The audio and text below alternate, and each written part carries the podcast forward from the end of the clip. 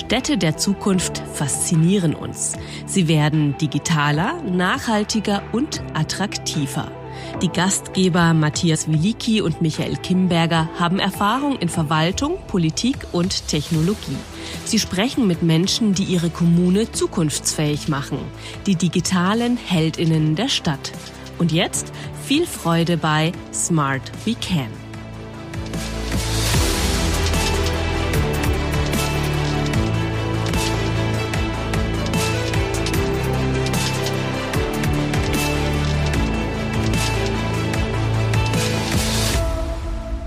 Herzlich willkommen zu einer neuen Folge unseres Podcasts Smart We Can, digitale Helden der Stadt. Hallo Matthias, schön, dass du auch heute wieder Zeit für uns hast. Hi Michael, klar, immer. In einer der vorherigen Folgen haben wir ja mit Florian Keppeler gesprochen zum Thema Kommunikation. Das wollen wir heute mal ein bisschen vertiefen. Ich habe dir mal was mitgebracht. Ich habe neulich eine Pressemitteilung einer Stadt gelesen. Ich lese dir mal vor und allen Zuhörerinnen und Zuhörern. Finde den Fehler, ja, die lautet, mit digitalen Technologien und intelligent vernetzten Daten soll in Piep die Smart City der Zukunft entstehen. Gemeinsam mit Bürgerinnen, zivilgesellschaftlichen Akteuren, Unternehmen entstehen in der Smart City konkrete Lösungen für urbane Herausforderungen. Macht dich das neugierig? Ähm, ja, also ja, nein. Ähm, also es holt mich gerade nicht ganz so ab, weil es sehr viele äh, Begriffe sind, die leer da stehen erstmal. Ohne zu wissen, welche Stadt das ist, also entschuldige mich an der Stelle vorab, präventiv bei dieser ich nenne sie nicht. Okay, ja. Und äh, ist auch, spielt auch keine Rolle, weil ich glaube, solche Pressemitteilungen entstehen häufiger, ja. Und sie sind auch nur ein Beispiel jetzt ähm, ganz willkürlich genommen, aber es zeigt einfach, dass das Thema Digitalisierung Smart City einfach oftmals schwer zu greifen ist. Und nachdem wir beim letzten Mal so ein bisschen die wissenschaftliche Perspektive gehabt haben, wollen wir heute mal ein bisschen über Marketing sprechen, auch wenn Marketing immer so ein bisschen böse, glaube ich, klingt an der Stelle. Aber die Frage ist wirklich, wie mache ich denn eine Smart City denn wirklich anfassbar? Und ähm, das lassen wir uns heute einfach mal von jemand erklären, der gar keine Berührungspunkte mit kommunalem Geschäft hat. Ich freue mich über unseren Gast heute, Uwe von Grafenstein. Herzlich willkommen bei uns in unserem Format Smart City, digitale Helden der Stadt. Ja, wir freuen, einen richtigen Storytelling-Profi heute dabei zu haben. Vielleicht kannst du noch mal zwei, drei Sätze zu dir sagen und äh, was du tatsächlich jeden Tag tust, wenn auch nicht vielleicht jeden Tag mit Städten tust. Erstmal vielen Dank für die Einladung. Ich freue mich sehr, hier bei euch sein zu dürfen. Ich bin Uwe, Uwe äh, von Grafenstein. Bin jetzt, wie alt bin ich denn? 41. Ich bin Unternehmer und Papa und auch Ehemann, lebe in München. Hab so meine, meine Wurzeln in der Zauberei. Ich habe tatsächlich meine Karriere als Profi-Zauberkünstler gestartet. Erst nur so als äh, Starter mit acht Jahren. Dann war das aber mit 16 mein erstes Business, weil ich gemerkt habe, davon kann man leben. Hab Geschichten erzählt auf der Bühne und habe da gemerkt, wie Menschen ticken oder eben auch nicht, wenn ich es nicht so gut gemacht habe. Und es war sehr lehrreich. Ich habe das dann im Fernsehen weitergeführt. Hab mir meine zweite Firma war dann ähm, eine Fernsehproduktionsfirma in München. Die haben wir innerhalb von zehn Jahren relativ groß gemacht, so unter den unabhängigen Produzenten waren wir Top 5, haben Joko und Klaas zu Pro7 geholt und haben halt jeden Tag Fernsehen gemacht, haben jeden Tag gelernt, datengetrieben auch mit der Auswertung am nächsten Tag. Wie hat das funktioniert? Wo haben wir gut gelegen? Was haben wir falsch gemacht? Und das war sehr viel Learning in, in, in einer großen Skala, weil wir einfach von vielen Menschen Feedbacks bekommen haben. Dann ähm, habe ich äh, die größte Game Show der Welt für Netflix mitproduzieren dürfen mit Sylvester Stallone. Die hieß damals The Ultimate Beastmaster. Da war dann viel erreicht in dem Bereich. In dem gleichen Jahr haben wir dann auch den Deutschen Fernsehpreis und den Grimme-Preis gewonnen. Und dann waren meine Ziele erreicht. Ich habe die Firma verkauft, bin dann nach Los Angeles gezogen, habe dann geguckt, mache ich da weiter im Fernsehen, jetzt aber vielleicht in Amerika. Habe dann mich dagegen entschieden und nach einem Jahr des wenig Tuns habe ich gemerkt, ich bin da nicht so gut drin, ich muss irgendwas machen. Und meine Frau hat gesagt, dass ich sie so nerve, dass ich jetzt irgendwas machen soll. Und dann habe ich einen Podcast gestartet, weil ich mir dachte, pff, macht ja jetzt eh jeder. Und ich bin ja Fernsehproduzent, ich muss ja nur das Bild weglassen. Wie schwer kann es sein? Dann habe ich meinen privaten Podcast gestartet, habe dadurch meinen jetzigen Geschäftspartner, den Bernhard Karlhammer, kennengelernt. Der hatte gerade Kinoheld.de verkauft als Marktführer an äh, Eventim. Und dann haben wir zusammen einen Podcast gestartet, der hieß Geschichten, die verkaufen. Und haben Menschen da erzählt, wie sie Geschichten erzählen auf digitalen Kanälen, die eben nicht nur ja, la pur la sind, damit man eine Geschichte erzählt hat, sondern die auf Umsatz einzahlen, auf Kundenbindung, auf Image, dass man wirklich Business Storytelling machen kann. Und das haben wir dann während der Pandemie ausgebaut, mittlerweile ein paar hundert Menschen und Unternehmen ausbilden dürfen. ja, von bis, die ganze Range, vom Solo-Selbstständigen bis zum großen Konzern und bringen Menschen bei, wie sie mit Dramaturgie noch bessere Geschichten erzählen, als sie es sowieso schon natürlich tun. Und ein sehr lohnenswerter Podcast, kann ich selber sagen, ja. Insofern, wir werden es auf jeden Fall auch in den Show Notes nochmal verlinken, damit ihr auch nochmal direkt in den Podcast mit reinhören könnt. Dankeschön. Das klingt spannend vom Kundenportfolio. Städte ja. sind bislang aber noch keine dabei, oder? Nein, wir haben noch keine Kommunen, keine Städte, noch gar nichts. Also wir haben wirklich, wir haben von Anwälten über klassische KMUs bis halt so zum Headquarter Google in Irland, so die Range dazwischen haben wir Mitarbeiter, die bei uns drin sind oder Solo-Selbstständige oder auch Unternehmer. Aber Städte fehlen noch. Dabei haben die doch eine Menge Geschichten zu erzählen, würde ich sagen. Ja, naja, natürlich, da leben Menschen und überall, wo Menschen sind, sind Geschichten. Die liegen im wahrsten Sinne des Wortes auf der Straße. Von daher wäre ich doch bloß mal in einem Podcast, den viele Menschen aus Städten hören. So hm. ist das, gell? So ist das. Aber jetzt mal aus deiner eigenen Erfahrung, ja. Ähm, ich meine, du bist ja auch selber Bürger und ähm, mhm. in München, ja. Ähm, wie oft ist dir schon vielleicht selber irgendwas eingefallen, wo du sagst, okay, da hätte mich die Stadt auch mal emotionaler packen können, als es vielleicht gemacht hat, damit es vielleicht für mich noch interessanter gewesen wäre. Gab es so Momente? Ja, also ich habe Momente erlebt in München, also ich, ich erinnere mich, ich habe ganz am Anfang habe ich gesagt, ich muss mal irgendwie die Stadt kennenlernen und ich weiß noch, ich habe selber eine Tour gebucht, so eine Stadtführungstour über den Viktualienmarkt mit dem weißen Stadtvogel. Das ist hier so eine Gesellschaft, die machen hier so Stadtführungen. Und das hat mich so reingezogen, weil man da von Stand zu Stand ist und man wird da gefüttert an jedem Stand. Hier gibt's irgendwie einen Krapper, da gibt's irgendwie Speck, da gibt's einen bayerischen Käse. Und ich weiß, dass das für mich eine der prägendsten München-Erfahrungen war eigentlich müsste man das verpflichtend machen. Das müsste eigentlich die Stadt München machen. Mit jedem Neubürger müsste man wie so ein Coupon bekommen. Bei, bei Meldeamt sozusagen, wenn du hier deine Adresse anmeldest. Weil das war irgendwie ein cooler Moment. Ja, und jetzt verbinden mich ja Tausende, Hunderttausende Geschichte mit der Stadt. Und diese Stadt hier ist natürlich auch eine Story. Es ist eine Story-Stadt, muss ich sagen, ne? Das ist irgendwie ganz interessant. Wobei ich auch aus einer anderen Story-Stadt komme. Ich komme aus Kassel. Und das ist die Stadt der Brüder Grimm. Da gibt's das mittlerweile das Brüder Grimm Museum. Da gibt's die erste Ausgabe der Brüder Grimm äh, Handmärchen, also das Handbuch der Märchen. Na, die, das Hausbuch sozusagen. Das ist sogar mittlerweile Weltkulturerbe. Und es ist total spannend zu gucken, wie, wie Städte Geschichten erzählen können, also auf welches Erbe die da irgendwie zurückgreifen können. Und also ich komme aus einer sehr geschichtsträchtigen Stadt Kassel, habe da lange in Köln gelebt. Ich meine, Köln ist eine einzige Geschichte. Und jetzt bin ich hier in München und ich finde, das sind drei Städte, die das eigentlich sehr gut machen. Ja, spannende Beispiele. Ähm, jetzt reden wir natürlich viel über Digitalisierung hier in diesem Podcast auch. Ja, mit mhm. Digitalisierung mhm. ändert sich natürlich auch ein Stück weit das Verhältnis zwischen Stadt, Stadtverwaltung auf der einen Seite und dem Bürger, der Bürgerin auf der anderen Seite. Mhm. Weil es plötzlich ganz viele Themen gibt, wo man auch miteinander in Interaktion kommt. Ja, mhm. ähm, jetzt gibt es das gleiche Phänomen ja auch auf Unternehmensseite, die du heute berätst. Ja? So was ist so dein, dein Grundprinzip, dass man diese Interaktion nicht mit Angst anschaut, sondern wirklich da sehr positiv drauf schaut? Also wie gehst du da auch vielleicht im Dialog mit Unternehmen dran, äh, so um diese ersten Eingangshürden schon mal zu überspringen? Das ist eine super Frage, weil das immer das allererste ist. Der größte Einwand ist immer, wir haben Angst davor, sichtbar zu werden. Das ist immer das allererste ne? Weil ähm, das ist ja auch, du, du expost dich damit und sozusagen, du trittst ja sozusagen aus einer Sicherheit raus und stellst dich weiter nach vorne.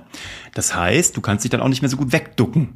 Daran liegt aber auch die Schönheit oder die, ähm, der Wettbewerbsvorteil, sage ich mal. Weil auch Städte konkurrieren ja untereinander sicherlich oder haben Bedürfnisse. Ich weiß zum Beispiel, dass Köln immer gekämpft hat, irgendwie über die 1 Millionen Marke zu kommen und deswegen immer probiert hat, so viele Leute da reinzuholen. Aber dadurch, dass diese Fluktuationsbewegung der Studenten so groß war, haben die halt so viel gemacht damals, um die Studenten da zu halten und das sozusagen als Permanent Residence auch anmelden zu können. Und da hast du halt einen riesen Hebel, wenn du eine Stadt bist, egal ob klein oder groß. Und das ist der Haupteinwand ist, A, wir haben ein bisschen Angst davor, sichtbar zu werden. Und der zweite ist, wir haben doch gar nichts zu erzählen. Ne? Das ist aber lustigerweise bei Städten, also beziehungsweise bei äh, Institutionen genauso wie bei Einzelpersonen, die sagen, ich bin doch, bin doch nichts Besonderes. Und das Spannende ist aber, wir glauben, und da bin ich, ich glaube es nicht nur, ich bin mir sehr sicher, dass das so ist, sowohl Menschen als auch Unternehmen als auch Städte haben einen ganz eigenen genetischen Story-Fingerabdruck. Der wird aber ganz häufig nicht ge gehoben. Das ist wie so ein Schatz, der ungehoben in der Ecke rumliegt. Kassel spielt halt die Dokumente und die Brüder Grimm und den Bergpark und Weltkulturerbe. Ganz wichtige Geschichten. München spielt halt hier dieses große Dorf Mir San Mir, den FC Bayern, die Volkstümlichkeit. Da gibt's halt ganz viele Dinge und ich glaube, es gibt immer noch Unternehmen, aber eben auch sicherlich Städte, die gar nicht diesen Prozess mal gestartet haben, Vielleicht aus einer Tourismussicht heraus, aber ansonsten aus einer richtigen Stadtmarketing-Sicht heraus kann ich mir vorstellen, dass es in vielen Kommunen ungehobene Schätze gibt, die zum Teil auch einfach für gegeben angesehen werden. Und das ist so interessant, weil die meisten Unternehmen zum Beispiel, die kommunizieren gar nicht ihre wirklichen Assets, weil die für die Daily Business sind. Das ist für die normal, das wissen die alle. Aber Kunden kaufen ja nur ein Schaufenster. Und das sind eben jetzt, und das ist ja euer Thema, ein digitales Schaufenster. Und da stehen meistens die falschen Sachen drin. Weil die interessanten Sachen sind hinten im Lager oder im, im Verkaufsraum, aber ein Kunde kommt da nicht hin. Der geht an der Scheibe vorbei und denkt sich, da sind die gleichen blauen Hosen wie beim Nachbarladen, also warum sollte ich mich damit länger irgendwie aufhalten? Der Inhaber, der weiß zwar, wir haben ganz tolle Produktionsmethoden, wir haben das beste Team, wir sind zertifiziert, wir machen das seit 30 Jahren, wir sind ein Familienunternehmen, aber im Schaufenster steht eine blaue Hose. Und die gibt's in allen anderen Läden auch.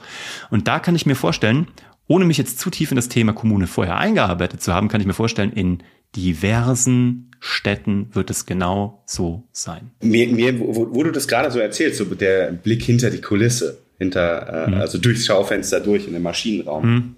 Ich habe irgendwann mal, aber das wäre jetzt mal die Frage an dich, irgendwann mal den äh, Golden Circle kennengelernt. What, uh, how und why? Die mhm. drei Fragen. Das What ist ja sozusagen die blaue Hose, ne? Ja, ähm, exakt. Und, und das How und das Why wenn wir jetzt mal ähm, weggehen von, von ähm, den Brüdern Grimm oder dem, wie heißt das, dieses, äh, ist das der Bergpark, wo das in Kassel, äh, diese Wasserspiele? Genau. Ja? Der Wilhelmshöhe Bergpark. Die Wilhelmshöhe, genau. genau. Das, Sehr den, gut. Den Begriff suchte ich. Ja, ich, mhm. also, also aus, aus, aus Südhessen, Mittelhessen darf man, darf mhm. man da mal kurz im Off sein zu dem Ding.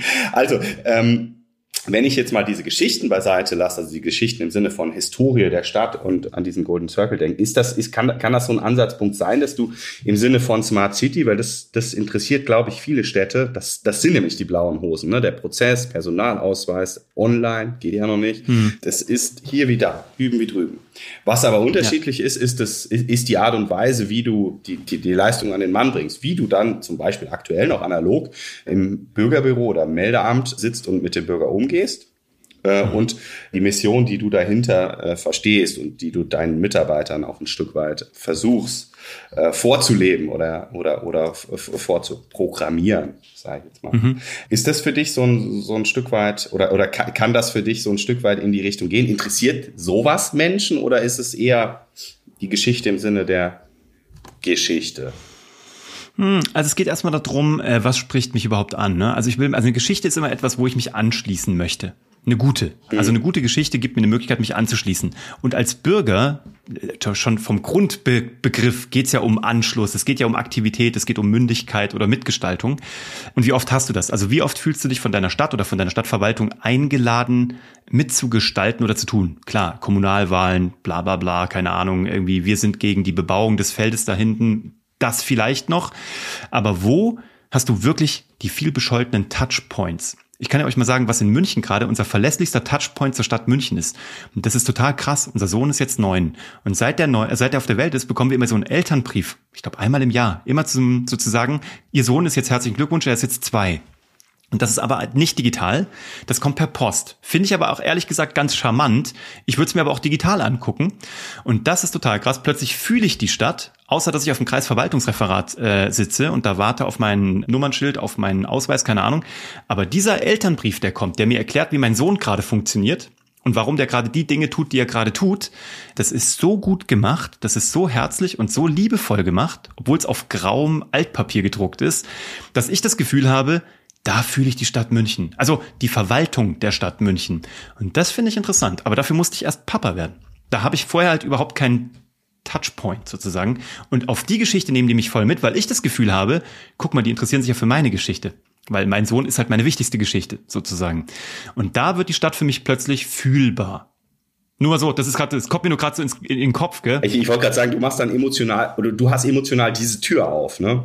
Voll. Mein Kind. Und wenn die, okay, voll. verstehe. Nein, aber auch ich fühle mich, ich fühle mich voll getreated mhm. von der Stadt. Mhm. Und das finde ich so interessant.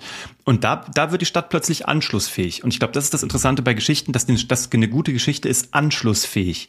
Weil sie A, relevant ist, sie hat was mit meinem Leben zu tun, weil jeder da draußen, das bringen wir immer unseren Leuten bei, stellt sich ja nur eine einzige Frage. Genau wie Fernsehzuschauer oder Internet-User, die fragen halt nur, what's in for me?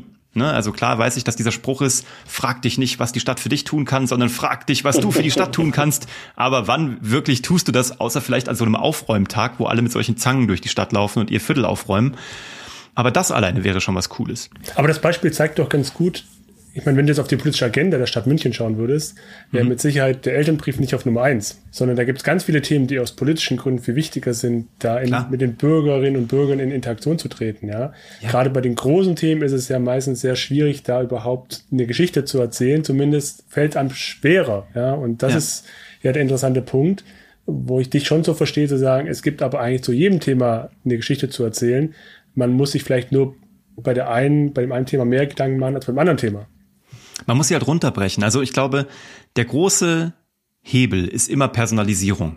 Ne? Und je kleiner, sage ich mal, eine Kommune ist, desto mehr ist man ja wahrscheinlich auch noch an einem Bürgermeister, an einem ähm, Kommunalpolitiker dran.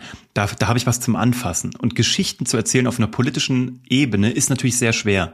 Und niemand will wirkliche politische Geschichten konsumieren, sondern du willst Geschichten erzählen, die an einer Person aufgehängt sind. So funktioniert ja auch große Politik. Also wir haben damals Sido geht wählen gemacht zur Bundestagswahl 2009 und sollten da junge Menschen für die Bundeszentrale für politische Bildung zum, zum Wählen gehen aktivieren. Das ist aber so eine abstrakte Idee. Geh wählen, aktivier, also lieber Erstwähler, geh mal an die Urne. Deswegen haben wir überlegt, wer könnte das erzählen? Und wir haben es halt an Sido aufgehängt, der das totale Anti-Beispiel von politischer Partizipation war, der mit 28 Erstwähler war. Und den haben wir treffen lassen auf Frank-Walter Steinmeier, auf äh, Renate Künast, und dann haben die aber über Kiffen geredet und Herrn Künast hat der Scratchen beigebracht. Das war halt anschlussfähig für die genau avisierte Zielgruppe. Und ich glaube, dass sowas auch eben im lokalpolitischen Umfeld, es ist ein Aufhängen an Persönlichkeiten. Und ich glaube, das ist das, wo Stärken ausgespielt werden können. Jetzt reden wir ja hier im Podcast über die digitalen Helden der Stadt. Ja? Mhm. Und vollkommen unabgesprochen redest du immer über deine Heldenreise auch äh, in deinem Podcast. Ja. Vielleicht kannst du da ein paar Sätze dazu sagen, wie so deine Schrittfolge ist für eine richtige Heldengeschichte, die vielleicht auch in der Stadt durchaus mal vorkommen kann.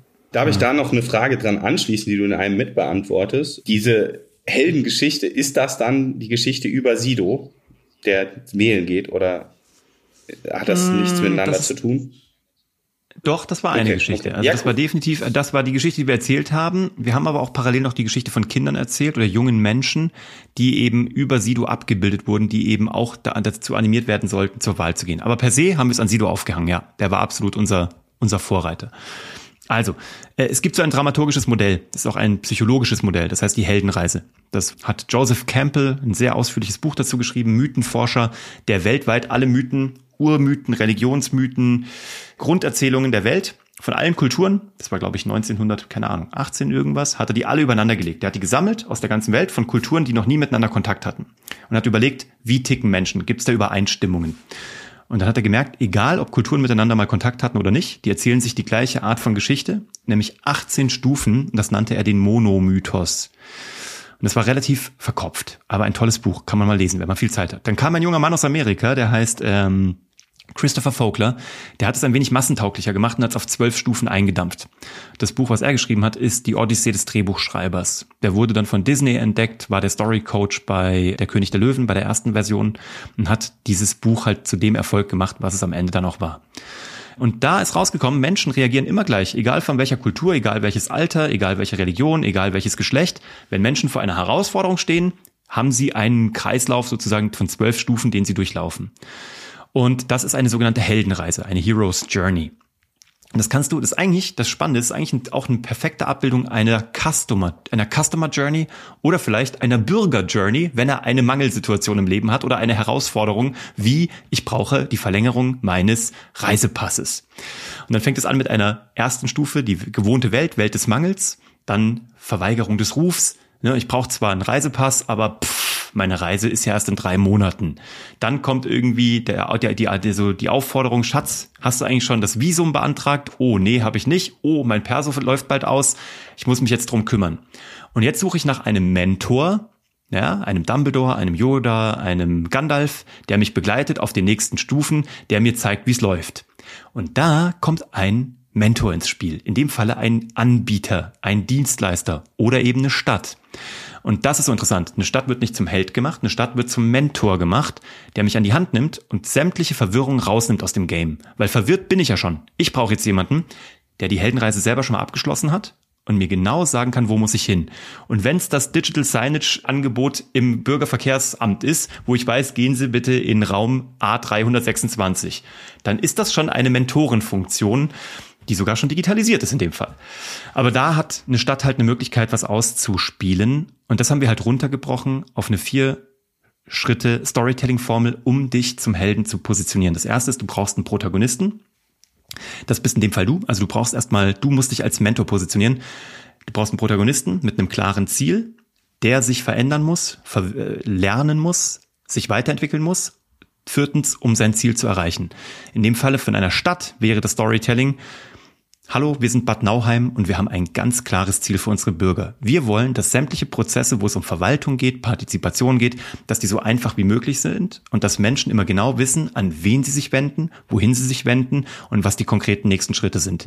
Dafür haben wir als Vorreiter im Bereich Smart äh, City folgende Prozesse aufgesetzt, haben jahrelang da investiert, haben gute Menschen eingestellt, haben die und die Systeme ähm, etabliert und heute bieten wir unseren Kunden beziehungsweise unseren Bürgern ein so, ein so fortschrittliches System, dass wenn sie auf www.badnauheim.de gehen und sich dort einloggen, wissen sie genau, an welchem Punkt sie immer sind und wo sie hin müssen.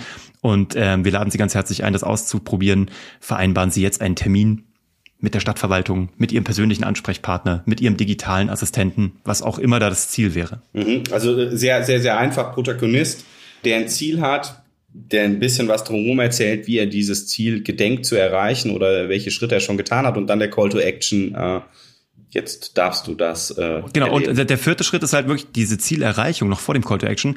Was hast du heute davon, lieber Bürger? Also what's in for me? Was haben wir konkret gemacht? Dass du heute einfach durch das, was wir da investiert haben, ein signifikant einfacheres Leben hast. Mhm. Es geht immer um Vereinfachung, also immer um Sparen von Energie sozusagen, von Aufwand, von Energie, von Zeit, von Nerven. Und da kann man sich halt sehr gut positionieren. Mhm. Okay, cool. Aber vielleicht mal eine ganz konkrete Frage, ja? Ja, bitte. Jetzt kommt der Bürgerbeteiligung ja sehr stark rein, äh, wenn man über Smart City spricht, weil vieles ja auch mit der, mit der Bürgerin, mit dem Bürger gemeinsam entwickelt werden soll.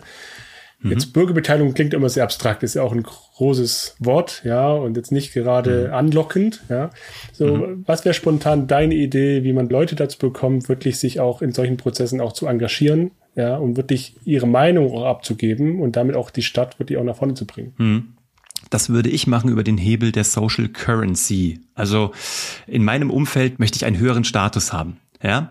Und ich, also die Stadt ruft offiziell dazu auf und ich unterstütze meine Stadt sozusagen. Ich bin dabei in einem Gremium, habe dort vielleicht einen gewissen Status und ich glaube, ich würde damit Menschen abholen, die einen solchen gestalterischen Status gerne haben möchten, die eben darüber reden möchten, dass sie in einem Panel sitzen, dass sie äh, digital irgendwo involviert sind, dass sie dass sie gestalten können, dass sie sich die Stadt so gestalten können, wie sie wollen. Damit wird man natürlich nur immer eine gewisse Selektion von Menschen bekommen, aber die anderen wirst du eh nicht bekommen, weil du halt den, wie sagt man, den Hund nicht zum Jagen tragen kannst. Also brauchst du die Menschen, die wirklich den Drang haben oder den Willen haben, was zu gestalten. Und die wirst du mit diesem Thema Social Currency, mit diesem, ja, einer, der, jemand, der halt so, sozusagen etwas dafür tut, der, ähm, der, der, der die Community unterstützt, die wirst du damit sicherlich bekommen. Kann ich so bestätigen, ja, tatsächlich. Glaube ich, weil die, die, die, weißt du, die haben ja einen Antrieb. Das ist nicht so, oh ja, gut, mhm. okay, dann drücke ich halt auf diese fünf Knöpfe, nee, ich würde es blau machen, sondern die, weißt du, die sind heiß, die sind pumped, die wollen wirklich gestalten. Ja, das, das stimmt. Wir haben in unserem Prozess mit dem äh, Prinzip Zufallsbürger gearbeitet. Mhm. Das hatte zum Ziel nochmal andere als, weil du hast diese Gestalter in der Kleinstadt wie Bad Nauheim, die sind relativ präsent und äh, gestalten schon an ein, der einen oder anderen Stelle und äh, die folgen so einem Aufruf dann natürlich mhm. ja, wieder. Wir haben äh, gedacht, okay, das, das sollen die auch gerne tun, aber wir wollen gerne den ein oder anderen neuen Kopf da mit drin haben und haben dann zufällig Menschen angeschrieben, also randomisiert. Mhm. Ich würde aber das gleiche Muster, das, das, die gleichen Motive bei denen, die dann gekommen sind. Von mhm. 5000 hatten wir 100 Plätze und ähm, von denen, die gekommen sind, da würde ich das tatsächlich so unterschreiben. Also ich erinnere mich da an eine große Auftaktveranstaltung, einen großen Workshop. Mhm. Da war das tatsächlich, ja, das passt. Also ich darf deine, das deine ist ja These, auch, das ist ja auch eine Ehre. Ja. das ist ja eine Ehre, wenn meine Stadt mich sozusagen fragt. Also das ist ja, für, also das ist ja auch wirklich was Besonderes. Und geht ja um Bedeutung im Leben, ne? Es geht ja um Fußabdrücke hinterlassen und wie, wie sagt man, Mann muss ein Baum pflanzen, ein Haus bauen und ein Kind zeugen sozusagen. Und so kannst du halt wirklich, du kannst halt echte Fußspuren hinterlassen. Und entweder ist es schon deine Stadt oder du probierst halt deiner Stadt gerade näher zu kommen, weil du irgendwie also eingewandert bist in deine Stadt als äh, nicht dort geborener. Da kriegst du halt in jedem Fall entweder eine tiefe Bindung oder eine noch tiefere Bindung. Ja, cool. Jetzt, jetzt mal auf, auf, auf ein drittes Thema. Wir hatten gerade die, die, ähm, die digitale Verwaltung, sicherlich das am sprödesten daherkommende Thema. Dann das äh, Partizipationsthema, was ja nicht, nicht schön klingt, aber eigentlich doch ganz, ganz nett ist, weil du eben diesen Fußabdruck hinterlassen kannst. Und dann so ein Thema, was auch einige beschäftigt. Wie kriege ich denn etwas Abstraktes wie äh, so dieses reine Smart City Technologie-Thema? Also, wo ich mit Sensoren äh, Verkehrsströme messe, wo ich über Algorithmen und Datenplattformen diese äh, Daten, die, die Sensoren aufgenommen haben, zu etwas äh, verschneide, was mich dann besser macht in Steuerungsentscheidungen. Also äh, dazu, wie ich den äh, Mobilitätsschiff, die Mobilitätswende gestalten kann. Mhm. So, so, das ist ein relativ abstraktes Thema. Das ist ein Thema, was nicht so, so leichtgängig ist für Bürger, mhm. was aber gut kommuniziert sein muss und will, weil du am Ende des Tages dich sicherlich auch mit dem äh, Vorwurf äh, konfrontiert siehst, was messen die denn da? Messen die da, wann ich da irgendwo langfahre und ist es zurückzuführen auf mich. Und wenn ich dann meiner Frau sage, ich war auf der Arbeit und war eigentlich bei McDonalds, dann äh, kann die das rausfinden. Also na, ich mhm. überziehe jetzt. ja, ja. Ähm, also erstmal das Verständnis etwas äh, einer abstrakten Infrastruktur, die aber mhm. durchaus wichtig ist, die du durchaus auch erzählen möchtest, aktuell mhm. zumindest, mhm. um zu sagen, ich bin als Stadt zukunftsfähig und andererseits auch dieses, ja, die, diese, dieser Abbau von Angst der ja. möglicherweise besteht. Also wenn ich es lösen ja, würde, wäre, wäre, wäre ich eine Stadt, würde ich zwei Maßnahmen machen. Die erste ist, ich würde eine Person etablieren, die ist der städtische Datenschutzbeauftragte und die würde ich publik machen. Und zwar Big Time publik. Das war so was, ich glaube, Scholz hat das doch gemacht, er hat doch diesen General als Corona-Major oder was auch immer das da war, irgendwie mhm. eingesetzt. Ob der Corona besiegen konnte und so sei mal dahingestellt, aber es gab jetzt ein Gesicht neben Lauterbach und hast du nicht gesehen, ja? Also es gab jetzt jemanden vom Militär, eine Vertrauensperson, macht euch keine Sorgen, da ist jetzt ein Face. Ich würde so ein Gesicht etablieren, der aber tatsächlich bei euch irgendwie der städtische Datenschutzbeauftragte, der Tech-Datenbeauftragte, ich weiß es nicht, den würde ich prominent hinsetzen, würde sagen, dieser Mann guckt jeden Abend persönlich nach, ob da alles sauber ist. Ja, also im übertragenen Sinne. Maßnahme eins, an einem Gesicht aufhängen. Zweitens, ich würde zu jeder Maßnahme, die ihr da tut, immer den Runterbruch machen, weil Datensensoren, das, da bin ich ausgestiegen. Mhm. Also als User, weißt mhm. du, also Maßnahmenkatalog, Messung von Automobil, bla bla bla. Komme ich schneller von A nach B, ja oder nein? Macht diese Messung, diese Ampelphase kürzer für mich? Prima, ich bin am Start. Habe ich dadurch weniger Lärmbelastung? Habe ich dadurch weniger Feinstaubbelastung in der Stadt, weil ich bin jetzt Papa und will nicht, dass meine Kinder irgendwie das alles einarbeiten? Dafür messen wir das. Es geht um eine Durchflussgeschwindigkeit eines Verkehrs durch die Stadt. Es geht um eine geringere Umweltbelastung, es geht um eine Ne, also Attraktivität für den Tourismus, dadurch kommt mehr Geld in die Stadt rein, davon habe ich auch wieder was, eine bessere Infrastruktur. Und wenn mir das so runtergebrochen wird, so konkret, so auf what's in for me, was habe ich in meinem ganz konkreten Leben davon als Bürger, Mensch, Papa, Mama, Opa, Onkel, Tante, dann mache ich immer einen Haken daran und sag, krass, was die alle für mich machen. Das ist ja total toll. Ich muss, also, da passiert mal was mit meinen Steuergeldern. Weißt du, das ist ja, ja immer dieser Gedanke, ne? Das ist nicht Kokolores, sondern die haben da einen Plan. Und im besten Fall gibt es natürlich noch einen Menschen, an dem das aufgehangen ist. Das ist unser Digitalisierungsvorkämpfer. Also das ist derjenige oder diejenige, das ist der eine ist der Treiber und der andere ist der Bremser. Also so, ich würde dann wie bei einer Lok, du brauchst einen Heizer und einen Bremser. Mhm. Der eine will immer, yeah, für die Stadt, das wird alles besser und der andere ist, ja, ja, aber im Rahmen des Datenschutzes. Weißt du so, mm, ja, Heizer und Bremser. Ja. So ein bisschen auch da so Good Cop, Bad Cop, aber auf eine charmante Art und Weise. Und dieses Storytelling würde ich für eine Kommune etablieren, was natürlich auch nicht gespielt ist, sondern wirklich authentisch ist, mit echten Funktionen, mit echten Menschen, die auch wirklich in die Diskussion gehen und auch gerne diese Diskussion vielleicht im Town Hall Meeting ausrollen. Also ich würde dazu Eventformate machen, die alles, was ich da digital schickimicki rummache, im echten Leben unterstützen. Mhm. Das ist halt der Trick, digital ins echte Leben zu bringen. Das ist auch das, was wir unseren Kunden immer sagen. Macht ihr doch alle da auf Landingpages und TikTok und LinkedIn ist alles super. Aber wenn ihr die Möglichkeit habt, die ins echte Leben zu ziehen, das ist das, wo echte Werte entstehen. Und da könnt ihr ihnen offline alles erklären, was ihr da digital und online macht. Und die werden den Weg mit euch mitgehen. Aber es muss halt einmal zum Anfassen sein, weil Menschen sind halt so. Das ist ja auch schön. Also ich finde das wunderbar. Ich liebe Digitalisierung, aber ich liebe, dass in uns halt so archaische Tiere wohnen, die eigentlich beschnuppern wollen und mit kuscheln und anfassen und so. Ja, also what's in for me? Treiber und Bremser und zwar echte, echte Personen. Also nicht Sido und nicht Elvis äh, oder nicht, äh, ne, so, sondern äh, diejenigen. Auch nicht das Michelin-Männchen. Also auch nicht so ein Avatar, oh, weißt du, weil manche, geb, manche geben sich dann so ein Avatar wie damals die Büroklammer bei, bei Windows. Auch das war natürlich ein Quatsch oder bei, beim, beim Office-Paket.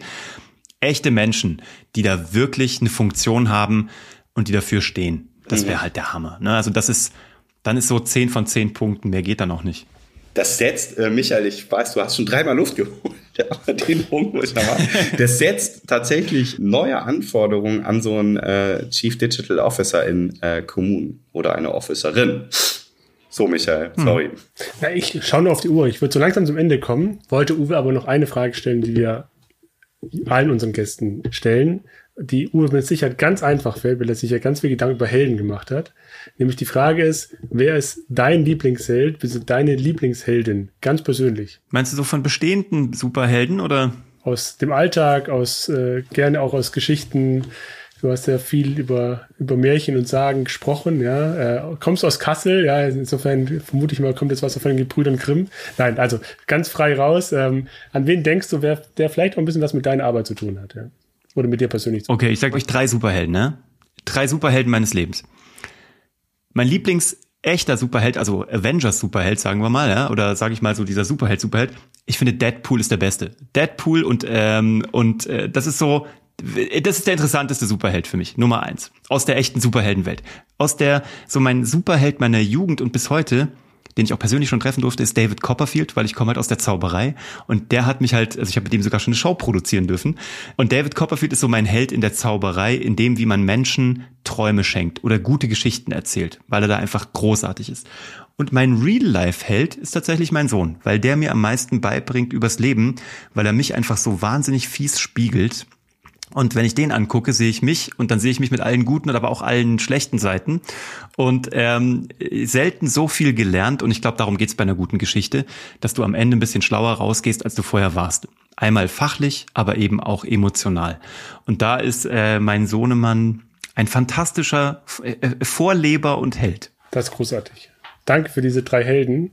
Ja, und äh, vor allem danke für deine Zeit heute. Es hat wirklich Spaß gemacht. Ich glaube, wir haben viele interessante Impulse von dir bekommen und ähm, ja, wir verlinken noch so ein paar Sachen auch in den Show Notes, ja, ähm, was mit Sicherheit auch nochmal ergänzend ist zu dem, was du äh, gerade genannt hast. Ähm, aber danke für deine Zeit und dir viel Erfolg bei all den Projekten, die du vorhast. Euch ebenso und vielen Dank für die Einladung. Vielen Dank. Mach's gut. Ja, Michael, du hast zu Beginn gesagt, Marketing hat immer einen komischen Klang. Hast du das Wort böse benutzt? Ich weiß es nicht. Nee. Doch, ich glaube auch. Aber auf jeden Fall negativ. Ne? Klingt immer so ein bisschen negativ. Finde find ich gar nicht. Also er hat das, hat, hat das äh, wirklich, wirklich äh, erkenntnisreiche und interessante Gespräch mit Uwe von Grafenstein gezeigt. Ich finde, es braucht's. Also auch aus der eigenen Erfahrung raus, es braucht's. Also geht hin und äh, vermarktet eure Strategien und vor allem auch die äh, umgesetzten ähm, Ergebnisse, die Teilschritte. Äh, Storytelling ist wichtig. Also ich bin äh, Feuer und Flamme gerade. Nee, das finde ich auch. Und ich glaube, wer Smart City besetzen will, der muss damit ja nicht unbedingt Geld verdienen, Beispiel der Stadtverwaltung, aber er muss trotzdem nach außen eine Marke setzen und muss klar machen, für was steht er und was will er erreichen, damit möglichst viele auch das tatsächlich auch nachvollziehen können und dann auch mitmachen, sich beteiligen, Bürgerbeteiligung machen. Und nur davon lebt eine Smart City. Ja? Ähm, wenn das nur im stillen Kämmerlein passiert, ähm, ist das zu wenig. Und ähm, deshalb, ja, glaube ich, waren da viele Impulse dabei, auch wenn das vielleicht jetzt ein jemand war, der nicht im kommunalen Umfeld arbeitet, aber ich glaube, da waren viele wichtige Impulse dabei, die extrem helfen, das Thema jetzt auch ein bisschen zu personalisieren. Ich glaube, das war ein Stichwort, was auch eine große Rolle gespielt hat und ähm, was uns allen immer wieder in Erinnerung gerufen werden muss, zu sagen, okay, wo ist wirklich der Held? Ja, wo ist der Held der Smart City? Und ähm, wo ist auch unser Held im Podcast? Ja, den suchen wir weiter. Den suchen wir weiter. Jede, jede, jede Folge aufs Neue. Ähm, aber wir haben aber auch jede Folge ein. Fast jede Folge. Außer wenn wir zwei alleine sind. ähm, aber ich finde ich finde einen Punkt noch, noch wichtig. Du brauchst ähm, diesen, dieses, dieses Gesicht. Also du brauchst Mut Und gerade in der Verwaltung, das ist nicht selbstverständlich, äh, glaube ich, in vielen Verwaltungen, dass da jemand ist, der sich da vorne anstellt und sagt, okay, ich bin das, ich bin jetzt hier der, der Protagonist, der, Held. der Protagonist, der Held. Der Protagonist, ich, ich bin das jetzt. So ein, ein, Oberbürgermeister ist das dann ganz gerne, wenn es gut läuft, aber ist ja nicht immer so. Äh, und äh, wenn du dann in die zweite Reihe gehst, dann musst du wirklich, also ne, das, ich, ich glaube, da erfordert Mut und äh, all das, was dazugehört, sich dahin zu stellen. Also kann ich aber nur für werben. Marketing. Und vielleicht muss der Held auch gar nicht in erster und zweiter Reihe stehen. Das kann auch wirklich einfach jemand sein, der eine kluge Idee hat und die einfach durchboxt. Und ähm, ja, ich bin da auch echt neugierig und genau das ist auch der Sinn und die Idee von uns beiden gewesen, genau diese Helden, diese Protagonisten der Smart City so ein bisschen aus der Dunkelheit herauszuholen, ja, und ins helle Licht zu führen und zu sagen, nee, hier sind sie, das sind gute Vorbilder für uns alle, davon können wir lernen und ähm, wir freuen uns, wenn ihr euch selber nominiert, wenn ihr uns selber sagt, hier, ich bin jemand, der, der was äh, nach vorne gebracht hat. Aber wir freuen uns auch über Tipps und Hinweise. Also wenn ihr jemand im Kopf habt, wo ihr sagt, komm, der hat eine gute Geschichte zu erzählen, dann schreibt uns. Wir ähm, laden denjenigen oder diejenige gerne ein. Ich glaube, es gibt viele Geschichten, die wir auch in unserem Podcast erzählen können. Und herzliche Einladung. Diese Heldenreise hat gerade erst begonnen. Ja, und wir haben ein wunderbares Studio. Das sieht wirklich schön aus. Es hat einen hohen Aufenthaltswert. Und äh, ja, ich bin gerade beim Marketing. Sorry. In diesem Sinne, euch allen weiterhin eine gute Zeit, viel Erfolg bei der Heldenreise und bis bald. Tschüss.